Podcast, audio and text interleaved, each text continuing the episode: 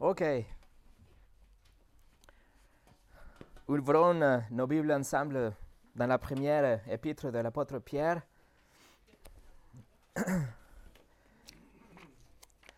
La première épître de l'apôtre Pierre, chapitre 1.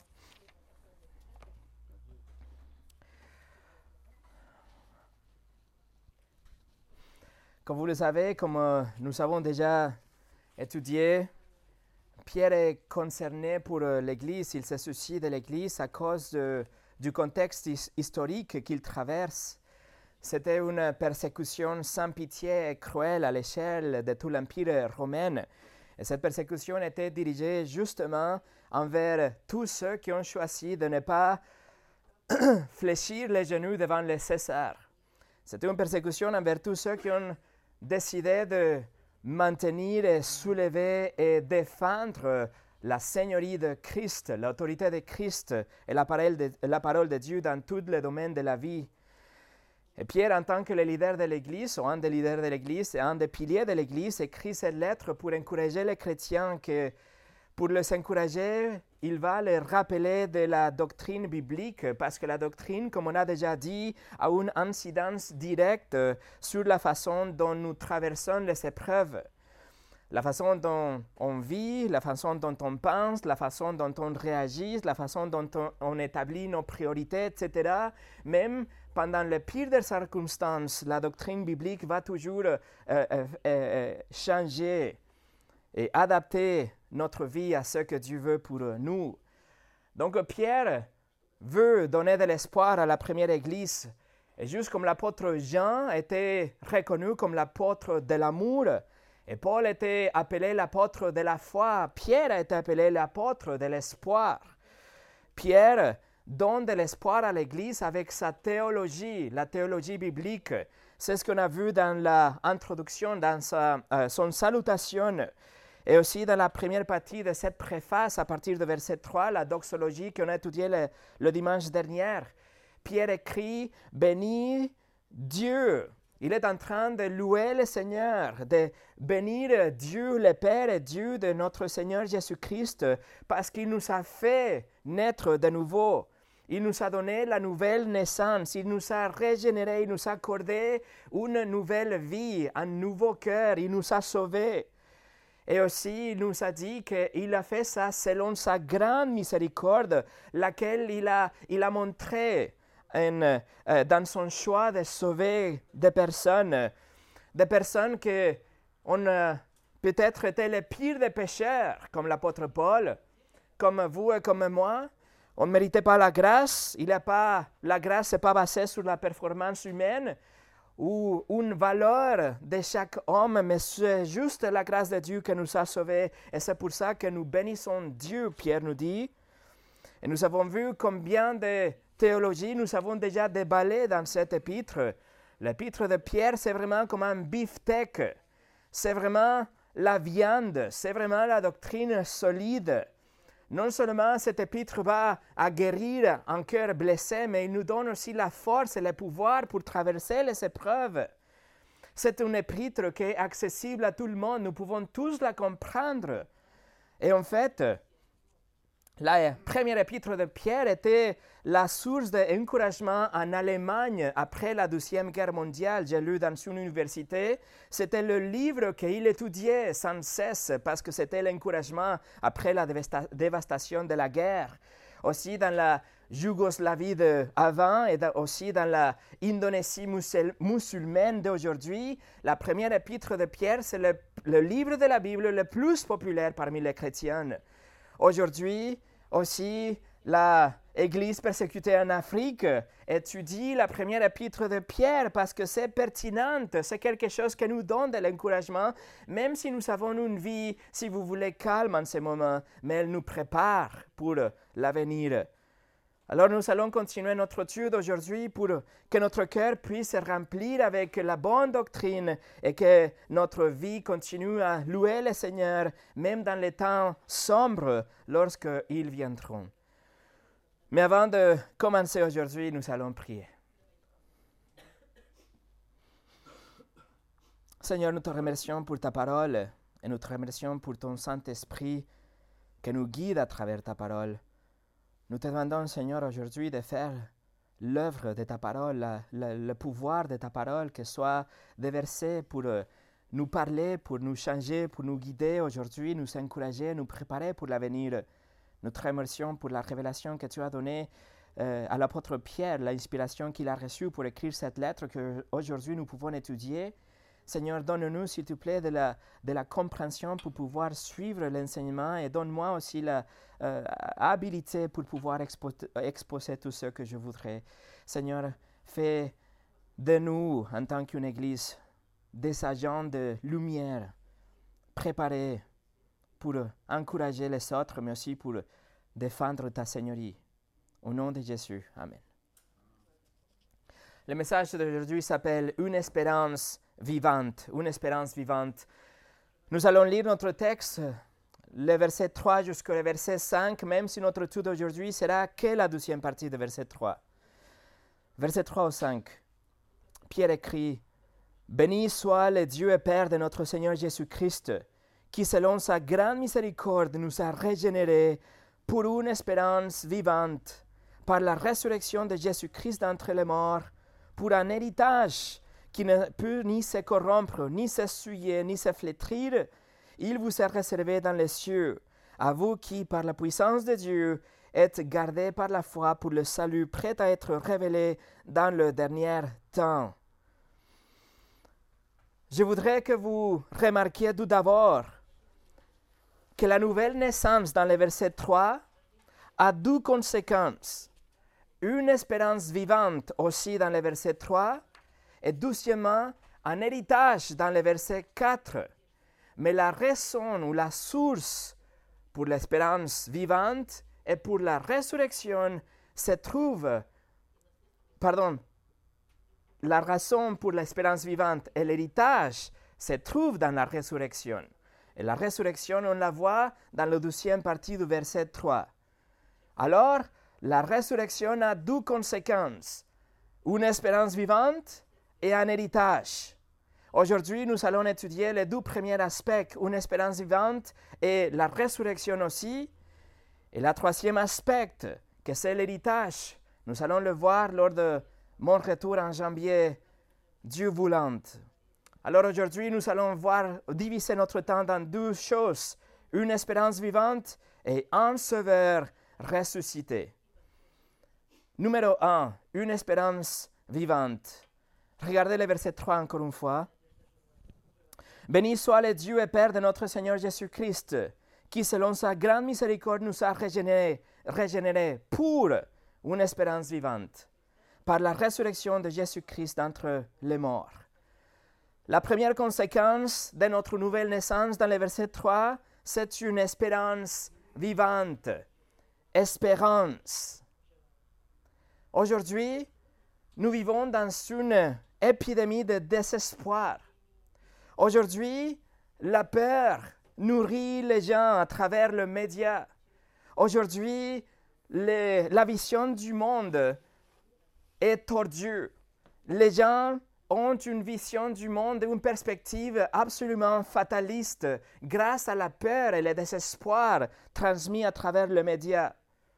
En juin 2020, l'année dernière, une euh, enquête a été faite aux États-Unis et ils ont trouvé qu'un sur quatre jeunes adultes, adultes, des gens de, entre 18 et 24 ans, ils ont déjà considéré le suicide. Et en mai cette année, il y a juste quelques mois, 51% des Américains ont dit qu'ils sont sans espoir et désespérés. Est-ce que c'est différent en France? Le taux de suicide en France aujourd'hui est au-dessus de la moyenne du reste de l'Europe. Chaque jour, environ 29 personnes en France se suicident, c'est-à-dire 9 000 personnes par an selon le site officiel. 200 000 essais de suicide sont aussi euh, produits en France chaque année. C'est énorme. Nous vivons aujourd'hui dans une culture, une épidémie de désespoir, une pandémie de désespoir. Mais c'est évident, c'est naturel, c'est même logique lorsque le monde place leur confiance dans la science et demain la science change et refute ses propres conclusions, alors bien sûr l'espoir s'envole. C'est logique et naturel et évident lorsque le monde place leur confiance dans un politicien, par exemple, et demain on découvre que lui, il était corrompu ou qu'il a changé d'avis ou une promesse, alors l'espoir est parti aussi. Le monde a aujourd'hui un espoir mort, un espoir sans substance, sans corps, sans aucun poids. Il n'a aucune fondation. Le monde est en train juste de vivre et il, il espère dans quelque chose qui est comme l'air, comme l'air. Leur espoir est comme la vapeur. Leur espoir, c'est comme une étincelle qui brille, oui, mais juste pour une demi-seconde l'espoir de riche, l'espoir de fort, l'espoir de euh, orgueilleux, l'espoir des érudits, tous, tout type d'espoir vacille comme une bougie. Et leur lumière s'est éteinte et tout ce qui reste, c'est que de la fumée. Mais le désespoir, ce n'est pas un phénomène moderne. Bildad, dans la Bible, dans le livre de Job, un des amis de Job, il pose des questions rhétoriques pour montrer combien la vie est désespérée, inutile, en vain si on a une vie sans Dieu. Il écrit dans Job 8, 11 ou 13, il pose des questions rhétoriques, il dit, les gens croient-ils sans marée? Les roseaux croient-ils sans humidité? Encore vert et sans qu'on le coupe, il sèche plus vite que tous les herbes. Ainsi arrive-t-il à tous ceux qui oublient Dieu, et l'espérance de l'impie périra. L'apôtre Paul, en parlant des croyants qui ont quitté leur religion païenne, il écrit aux Éphésiens, chapitre 2, verset 12, il a dit Souvenez-vous que vous étiez à cet âme-là sans Christ, privé du droit de citer d'Israël, étranger aux alliances de la promesse, sans espérance et sans Dieu dans le monde. Oui, ils avaient une sorte de religion, mais ils étaient sans Dieu, donc sans espérance. Au Thessaloniciens chapitre 4 verset 13, il écrit Nous ne voulons pas, frères, que vous soyez dans l'ignorance au sujet de ceux qui sont décédés, afin que vous ne vous affligiez pas comme les autres qui n'ont point d'espérance. Les autres, ceux qui ne connaissent pas Dieu à travers Jésus-Christ, sans espérance. Dans la Bible, mes amis, l'espérance, ce n'est pas l'incertitude. Ce n'est pas juste de rêver quelque chose de bien. Ce n'est pas d'avoir de vœux pieux. Ce n'est pas quelque chose qu'on attend, peut-être quelque chose qui va arriver. Non. Dans la Bible, l'espoir, l'espérance, c'est une attente confiante. On attend quelque chose futur, une bénédiction future, mais notre attente est basée sur les promesses de Dieu et le caractère de Dieu qui ne change pas. Autrement dit, l'espoir biblique fait référence à quelque chose qui est sûr et certain, mais n'a pas eu pleinement été vu ou vécu mais c'est sûr que va s'arriver. L'espérance chrétienne est basée sur la connaissance de Dieu, basée sur le caractère de Dieu, la connaissance de Dieu à travers la Bible. Et non seulement nous avons une espérance, mais nous avons une espérance vivante, une espérance vivante opposée à l'espérance morte du monde une espérance morte basée sur des choses futiles, inutiles. Mais la nôtre, c'est une espérance vivante, c'est-à-dire une espérance impérissable, permanente, croissante, quelque chose de vie avec une vie. C'est quelque chose de sûr, c'est quelque chose de réel par opposition à, l'espoir décevant et vie et faux que le monde offre aujourd'hui. Et la question est, pourquoi les chrétiens ont-ils de l'espérance? Pourquoi nous pouvons dire que notre espérance est réelle? Je vous donne trois raisons. La première chose, parce que l'espoir, c'est un cadeau de Dieu, c'est un cadeau de la grâce de Dieu. 2 Thessaloniciens 12, 16 nous dit que notre Seigneur Jésus-Christ lui-même est Dieu notre Père qui nous a aimés et qui nous a donné par sa grâce une consolation éternelle et une bonne espérance. Il nous a donné par sa grâce une bonne espérance. Qu'est-ce que ça veut dire? Ça veut dire que c'est quelque chose de rassurant. C'est un, c'est un optimisme, mais rassurante, qui nous a été accordé par Dieu. C'est pas quelque chose que nous allons créer nous-mêmes, mais c'est un cadeau de Dieu donné par sa grâce.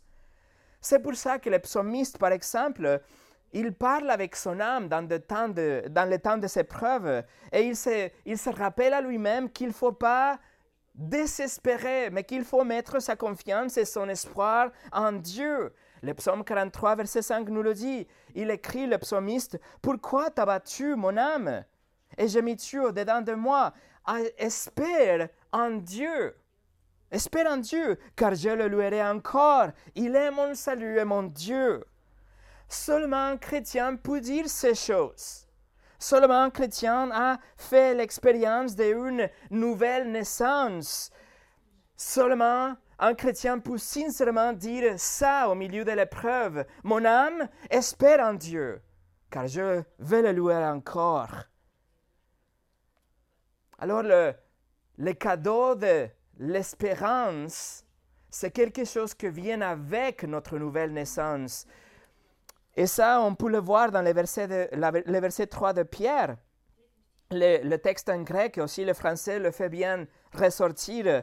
Le texte nous dit qu'il nous a régénérés dans une espérance vivante. C'est-à-dire, il nous a donné une nouvelle naissance, il nous a placés dedans cette espérance vivante. Ça vient avec la nouvelle naissance. Notre salut, notre nouvelle naissance a pourvu cette espérance vivante et cette espérance vivante, c'est notre moteur. C'est, c'est quelque chose qui va dynamiser notre nouvelle vie. C'est notre salut qui va nous donner cette garantie d'une vie éternelle. Nous avons une promesse qui ne va pas échouer. Nous savons fixer nos yeux sur la résurrection, sur le futur glorieux, la nouvelle création, etc. Mais tout ça parce que nous sommes nés de nouveau. Nous ne pouvons pas avoir une telle assurance, un tel espoir si on n'a pas eu la nouvelle naissance. Paul, il est poussé à dire aux Philippiens, Christ est ma vie et la mort met un gain. Il veut bien continuer en vie, mais il sait bien qu'à la fin de compte, il y a Christ qui l'attend de l'autre côté de l'éternité. Non seulement L'espoir est un cadeau de la grâce de Dieu, mais doucement, numéro deux, la deuxième raison, le chrétien peut avoir un espoir réel parce que c'est un ministère du Saint-Esprit. C'est l'œuvre du Saint-Esprit qui habite dans le nouveau croyant. Romains 15, verset 13 nous le dit, que le Dieu de l'espérance vous remplisse de toute joie et de toute paix dans la foi, pour que vous abondiez en espérance par la puissance du Saint-Esprit. Alors c'est qui qui nous donne une espérance? La puissance du Saint-Esprit. C'est qui qui a le Saint-Esprit? Seulement le chrétien, le né de nouveau, c'est lui qui a reçu la grâce de Dieu. Troisième raison pour laquelle les chrétiens, nous avons un espoir, une espérance réelle, parce que notre espoir est défini par les Écritures. Notre espoir n'est pas basé sur le monde et les choses de la culture, mais sur ce que Dieu a déjà dit dans les pages de la Bible. Romains 15, verset 4 nous dit, Tout ce qui était écrit d'avance l'a été pour notre instruction, afin que par la patience et par la, la consolation que donnent les Écritures, nous possédions la espérance. Vous voyez, c'est la consolation des Écritures que nous donne l'espérance. Vous voulez avoir l'espérance? Lisez la Bible. Vous voyez, mes amis, notre espérance n'est pas basée sur ce que le monde a à nous offrir aujourd'hui, mais sur ce que Dieu a déjà dit et écrit pour nous et préservé pour nous, pour que nous puissions le lire, pour, pour que nous puissions le savoir et réviser et retrouver notre espérance. Notre espérance n'est pas basée sur les statistiques, le socialisme, notre salaire, notre santé, la technologie, les passeports, les sélections, la science, la philosophie, la constitution, nos rêves, nos amis, notre pays et même sur nous-mêmes. Notre espérance reste dans ce que Dieu a déjà révélé et clairement écrit dans les pages de la Bible. Notre espoir se trouve seulement en Dieu et dans ce qu'il a déjà dit. Le roi David a déclaré le psaume 39, Maintenant Seigneur, que puis-je espérer? En toi est mon espérance. En toi. Si vous regardez le verset 21 de notre premier chapitre ici de Pierre, en Pierre 1, 21, regardez, il écrit par lui, c'est-à-dire Jésus, par lui, vous les chrétiens, croyez en Dieu, qu'il a ressuscité des morts et lui a donné la gloire, en sorte que votre foi et votre espérance reposent sur Dieu. Mes amis, ne placez pas votre espérance dans un château de cartes, mais sur les rochers de Christ. Et aucune tribulation ne pourra détruire votre espérance. En fait, nous sommes commandés dans le livre des Romains, nous sommes commandés à nous réjouir, à être remplis dans notre, dans notre joie, d'être remplis avec espérance. C'est opposé, c'est le contraire à ce que le monde vit aujourd'hui. Nous sommes appelés à nous réjouir, mais le monde, qu'est-ce qu'ils font, ceux qui ne connaissent pas Christ Ils se replient, ils se cachent dans la peur et sans espoir. Mais nous, Paul écrit, réjouissez-vous en espérance. Un professeur de la Bible des années 90, Edmund, Edmund Hibbert, il écrit ça, écoutez. Dans le monde turbulent actuel, les chrétiens ont vraiment raison d'envisager l'avenir avec optimisme. Notre nouvelle vie donnée par Dieu nous a délivrés du désespoir et nous a donné une attente joyeuse de ce que Dieu a encore en réserve pour son peuple. Et voilà, mes amis, une espérance vivante, une espérance vivante que vous appartient déjà. Il faut juste aller la chercher, la retrouver. Numéro 2. Un sauveur ressuscité. Alors Pierre est en train d'écrire cette lettre. Il est en train maintenant d'écrire par rapport à l'espoir qu'on a et, et, ce sont des choses assez positives. Mais la question que se pose c'est, mais Pierre, ne vois-tu que nos frères et nos sœurs sont en train d'être crucifiés. Mais Pierre, ne vois-tu qu'ils sont en train de te rouler dans le cire et brûler vivant pour allumer le jardin de Néron? Mais Pierre, tu vois pas ces choses? Comment est-ce que tu veux que nous ayons l'espoir? Peut-être tu es juste un conférencier motivateur.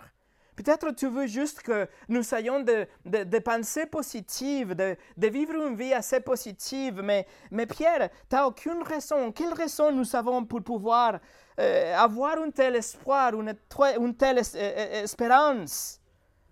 Tu dis que la nouvelle naissance pour nous donner cet espoir pour aujourd'hui et pour notre salut, mais comment pouvons-nous être sûrs de ça? Comment pouvons-nous avoir cette espérance vivante dont tu parles?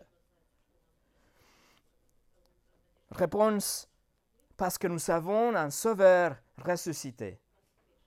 Regardez le verset 3. Béni soit le Dieu et Père de notre Seigneur Jésus-Christ, qui selon sa grande miséricorde nous a régénérés pour une espérance vivante par la résurrection de Jésus-Christ d'entre les morts. Notre espoir apporte le futur, ce que nous voulons au présent. Parce que notre présent et notre espoir est ancré dans le passé. Nous avons de l'espoir pour l'avenir, mais pour ce qui est déjà passé dans le passé, dont la résurrection historique de Jésus-Christ. Notre espoir est sûr parce que Dieu l'a déjà garanti dans le passé, dans le passé, avec l'effet historique de la résurrection de Jésus. Vous voyez au, au début de son ministère, Pierre était euh, rempli d'espoir. Il était rempli de joie parce qu'il espérait que Jésus était le Christ. Il pensait qu'il était le Messie de Dieu. Pierre aimerait bien que c'était Jésus qui écraserait les Romains et qui établirait un royaume, restaurait le, le royaume de David. le roi qui serait vénéré pour toute la terre. C'était l'espoir de Pierre et des autres apôtres, mais Pierre était déçu avec la crucifixion. Jésus était tué cruellement. Et quand Pierre a essayé de le défendre au Gethsemane, peut-être pour commencer une révolution et aller chasser les Romains, Jésus a dit qu'il fallait ranger son arme. Et par la suite, ils ont pris leur maître pour le tuer. Pierre a connu le chagrin, puis Pierre a connu la culpabilité, l'agonie, parce que son meilleur ami avait été tué là. Et non seulement ça, il venait de renier son ami trois fois quelques heures avant. Pierre avait perdu tout l'espoir. Jésus est mort. En fait, Pierre avait rien d'autre à faire. Il est retourné à la pêche. Il n'avait pas d'espoir pour faire une autre chose. Il n'était pas le Messie, il est mort aujourd'hui. Nous sommes toujours sous les Romains. Pas d'espoir. Mais la résurrection a tout changé. Vous vous souvenez le dimanche matin quand les femmes sont venues pour euh, un courant pour annoncer que le Messie, que Jésus était vivant? On va ensemble en Jean chapitre 20. Jean chapitre 20.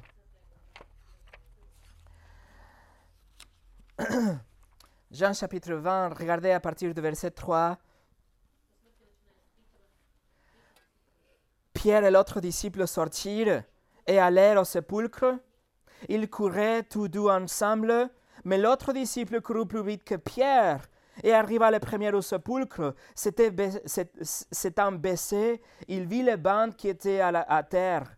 Cependant, il n'entre pas. Simon Pierre, qui le suivait, suivait arriva et entra dans le sépulcre. Il vit les bandes qui étaient à terre et les linges qu'on avait mis sur la tête de Jésus, non pas avec le bande, mais pliés dans un lieu à part. Et ici, mes amis, Pierre, un homme sans espoir, est arrivé, en courant. Pourquoi? Parce qu'il avait besoin de l'espoir. Et cette fois-ci, Pierre, il a cherché dans le bon endroit.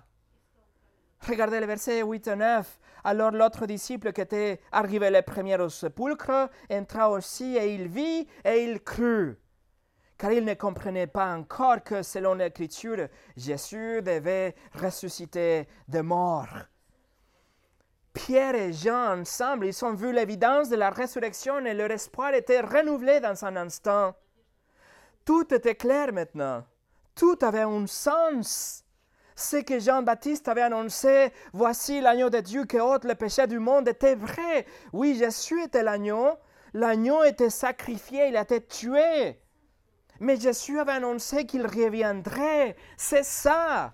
Jésus est revenu, tout est clair, Jésus est ressuscité, il y a de l'espoir parce que Jésus est vivant.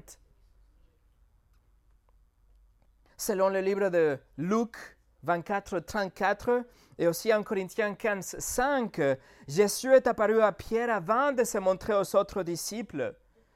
Pierre a eu un rencontre personnelle avec le Christ ressuscité que ce n'est pas enregistré pour nous dans la Bible, mais pouvez-vous vous imaginer ce que cela signifiait pour Pierre? Cela signifiait de l'espoir. C'était tout. Tout ce qu'il croyait était vrai. Oui, Jésus était le Messie. Oui, Jésus était mort, mais il est ressuscité trois jours plus tard. L'assurance d'un chrétien est enracinée dans la résurrection de Christ. Ça, c'est le cœur de l'Évangile.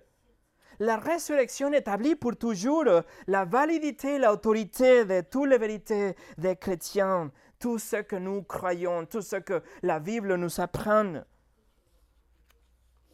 C'est la résurrection que nous donne de l'espoir pour le présent et pour l'avenir.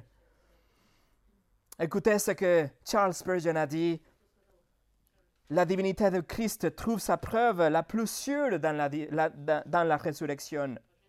La souveraineté du Christ dépend également de la résurrection. Encore une fois, notre justification est suspendue dans la résurrection du Christ. Notre régénération même dépend de sa résurrection. Et très certainement, notre résurrection ultime repose ici. Il dit, Le fil d'argent de la résurrection traverse toutes les bénédictions, depuis la régénération jusqu'à notre gloire éternelle, et les relie entre elles. Mes amis, la résurrection de Christ est synonyme avec l'espérance. Résurrection de Christ égale espérance. Si Christ n'a pas ressuscité, nous n'aurons absolument aucun espoir, de rien. Allez avec moi maintenant à 1 Corinthiens chapitre 15. 1 Corinthiens chapitre 15.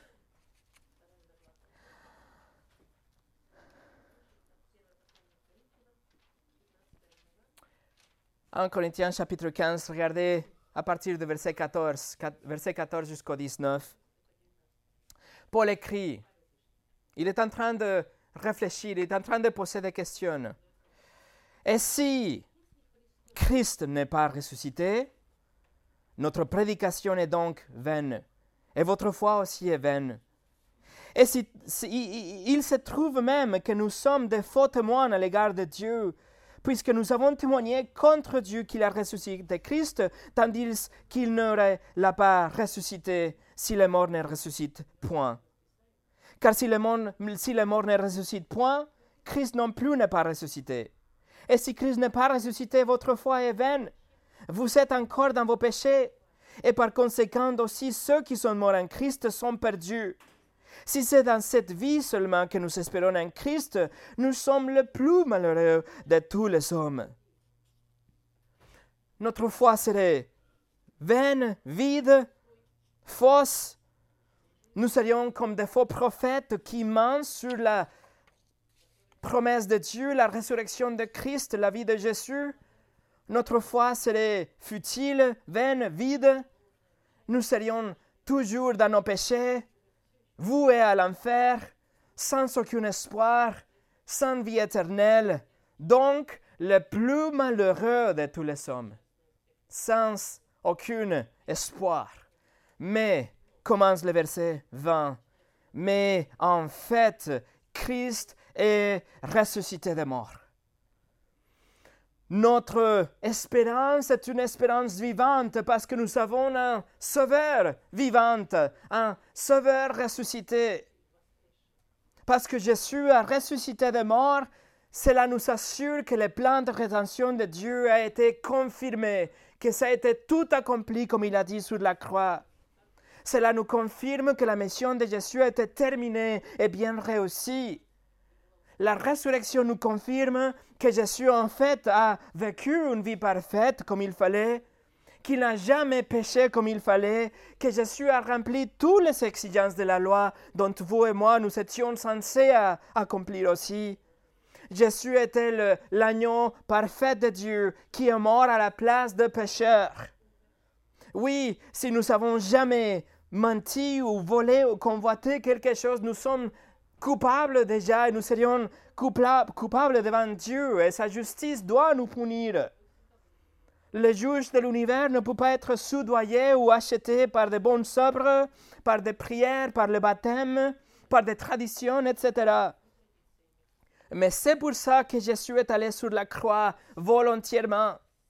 Il est mort pour payer notre amende devant le juge. Jésus est mort en tant que, comme si c'était le pire des criminels. Et il était mort et il était même enterré. Dieu a puni son Fils.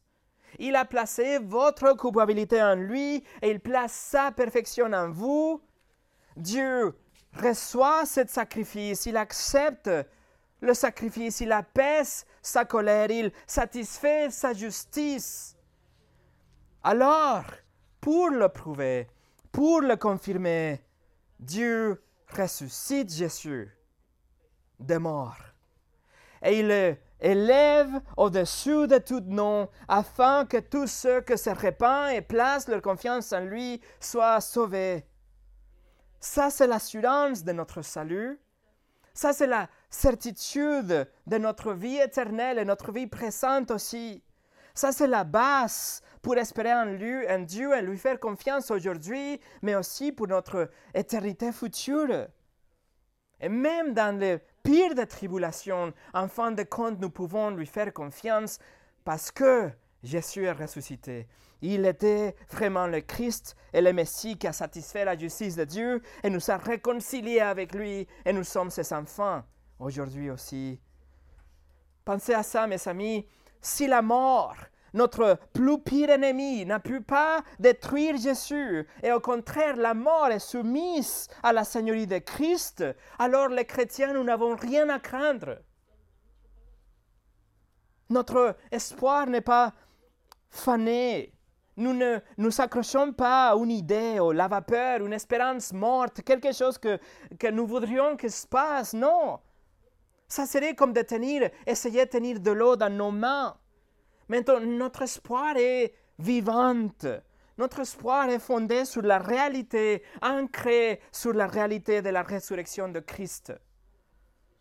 Pour Pierre, la résurrection était vraiment l'étincelle qui a démarré le moteur. C'est, à cause de ça qu'il est devenu le lion qu'il était après avoir été le lapin. Pierre était restauré après son déni. Pierre était transformé dans une pierre solide qu'il fallait être. Il devait être comme ça. Regardez ce que Pierre a prêché le jour de Pentecôte, si on va ensemble dans le livre de Actes, chapitre 2 le livre de Actes chapitre 2, regardez la centralité de la résurrection dans la prédication de Pierre. Actes chapitre 2, verset, 2 au 24, verset 22 au 24. Acte 2, verset 22 au 24. Pierre dit, Homme israélite, écoutez ces paroles. Jésus de Nazareth, cet homme à qui Dieu a rendu témoignage devant vous par les miracles, les prodiges et les signes qu'il a opérés par lui au milieu de vous, comme vous le savez vous-même, cet homme, livré selon le dessein arrêté et selon la préscience de Dieu, vous l'avez crucifié.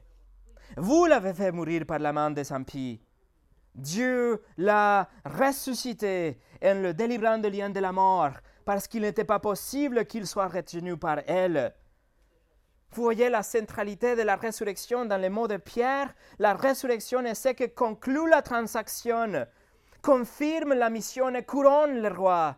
C'est la résurrection qui fait la différence. Et il continue, regardez le verset 32. C'est ce Jésus que Dieu a ressuscité. Nous en sommes tous témoins. Élevé par la droite de Dieu, il a reçu du Père le Saint-Esprit qui lui avait été promis et il a répandu comme vous l'avez euh, comme vous le voyez et l'entendez. Ensuite, verset 36, que toute la maison d'Israël sache donc avec certitude que Dieu a fait Seigneur et Christ, c'est Jésus que vous avez crucifié. Donc oui, Jésus était mort, Pierre déclare et déclare, déclare, mais il affirme aussi parfois qu'il est ressuscité. À chaque fois, il dit, mais il est ressuscité et il est aujourd'hui vivant, il est à la droite de Dieu. Et aussi, Pierre va dire, s'il était mort, s'il était ressuscité, alors il est vivant et il va revenir. Tournez la page, chapitre 3. Acte chapitre 3, verset 18 au 21. Acte chapitre 3, verset 18 au 21. Mais Dieu a accompli de, de la sorte qu'il avait annoncé d'avancer par la bouche de tous ses prophètes que son Christ devait souffrir? Répentez-vous donc et convertissez-vous pour que vos péchés soient effacés afin que des temps de rafraîchissement viennent de la part du Seigneur et qu'il envoie celui que vous a destiné Jésus-Christ, que le ciel doit recevoir jusqu'au temps du rétablissement de toutes choses dont Dieu a parlé anciennement par la bouche de ses saints prophètes d'autrefois. Si Jésus est ressuscité, il reviendra pour restaurer toutes les choses, donc on se réjouit et on attend avec impatience ces jours-là.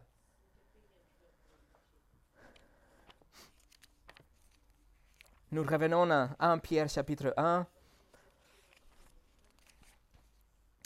Et regardez juste pour un moment le verset 13. 1 Pierre chapitre 1, verset 13. C'est pourquoi, saignez le rang de votre entendement, soyez sobre et ayez une entière espérance dans la grâce que vous sera apportée lorsque Jésus-Christ apparaîtra. Voilà l'espérance et voilà le retour de Christ. L'espérance de Pierre, c'était une espérance vivante, et son espoir était enraciné dans la résurrection de Jésus. Notre salut, notre vie éternelle, notre résurrection ne serions pas possibles si Jésus n'était pas ressuscité. Mais comme il est ressuscité, elles sont sûres. Pas étonnant que Pierre écrit par rapport à la résurrection dans le verset 3 qui a commencé avec une doxologie, si vous vous souvenez. Pierre a commencé en bénissant Dieu, le verset 3, et il finit avec la résurrection.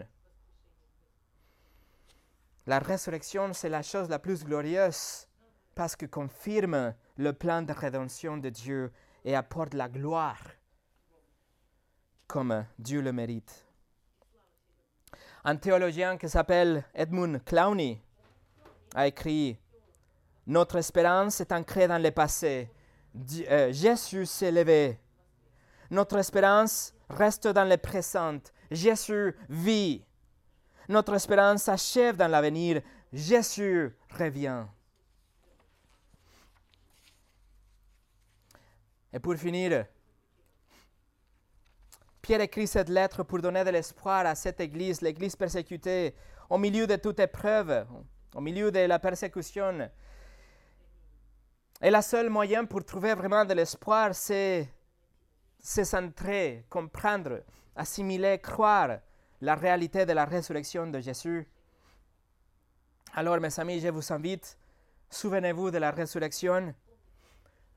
Souvenez-vous que oui, Jésus est vraiment mort pour nos péchés, mais aussi qu'il est vraiment ressuscité. Souvenez-vous que oui, il a payé notre amende avec son sang, mais souvenez-vous qu'il n'a resté dans le tombeau, mais que la résurrection, c'est le sceau d'approbation de Dieu, que sa mission dans le monde était un succès.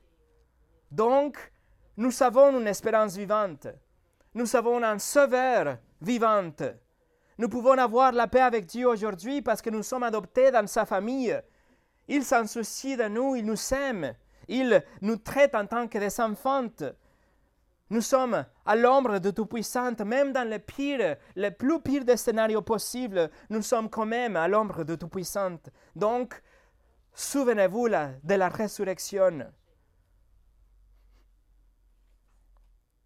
La tradition nous dit que Pierre et son épouse ont été tués sous la persécution de Néro. Pierre était crucifié dans une croix renversée parce qu'il a dit qu'il n'était pas digne de passer, de souffrir la même mort que son maître. Donc, ils ont renversé une croix, ils ont crucifié Pierre et son témoignage était tellement puissant que la tradition dit encore une fois que les gardiens même, il était converti là au pied de la croix. Mais avant de crucifier Pierre, et dans le but de le faire souffrir encore plus, ils ont pris sa femme ils ont crucifié sa femme devant lui. La tradition nous dit que, alors qu'il a crucifié, Pierre l'a regardé dans les yeux et lui répétait Souviens-toi du Seigneur. Souviens-toi du Seigneur. Pourquoi disait-il ça? Pourquoi souviens-toi du Seigneur dans un tel moment d'agonie physique? Pourquoi souviens-toi du Seigneur? Pourquoi? Qu'est-ce qu'on doit se rappeler du Seigneur? Est-ce qu'on doit se rappeler qu'il a marché sur l'eau? Est-ce qu'on doit se rappeler qu'il a multiplié la nourriture, qu'il a guéri les lépreux, qu'il a été contre le système religieux du monde? Souviens-toi du Seigneur, il répétait. Mes amis, c'est de la résurrection du Seigneur qu'on doit se rappeler. C'est la résurrection du Seigneur que nous devons garder devant nos yeux tout le temps. C'est la résurrection du Christ qui nous donne de l'espoir aujourd'hui, une espérance vivante. C'est la résurrection de Christ qui matérialise notre foi. La résurrection cristallise nos convictions. La résurrection euh, euh, renforce nos courages. Elle vivifie notre témoignage. La résurrection de Christ fait que notre paix soit invincible. La résurrection vaccine notre cœur, lave nos peurs, avale nos peines. C'est ça que Pierre a voulu de sa femme. Souviens-toi du Seigneur, mais pas du, du, Christ crucifié, pas du Christ qui a marché sur l'eau, mais du Christ vivant, ressuscité. Alors, mes amis, souvenez-vous du Seigneur, souvenez-vous de la résurrection du Seigneur. Il est ressuscité, il est vivant, vivant parce qu'il vit. Nous pouvons avoir aujourd'hui un espoir, une espérance vivante aussi. Prions ensemble.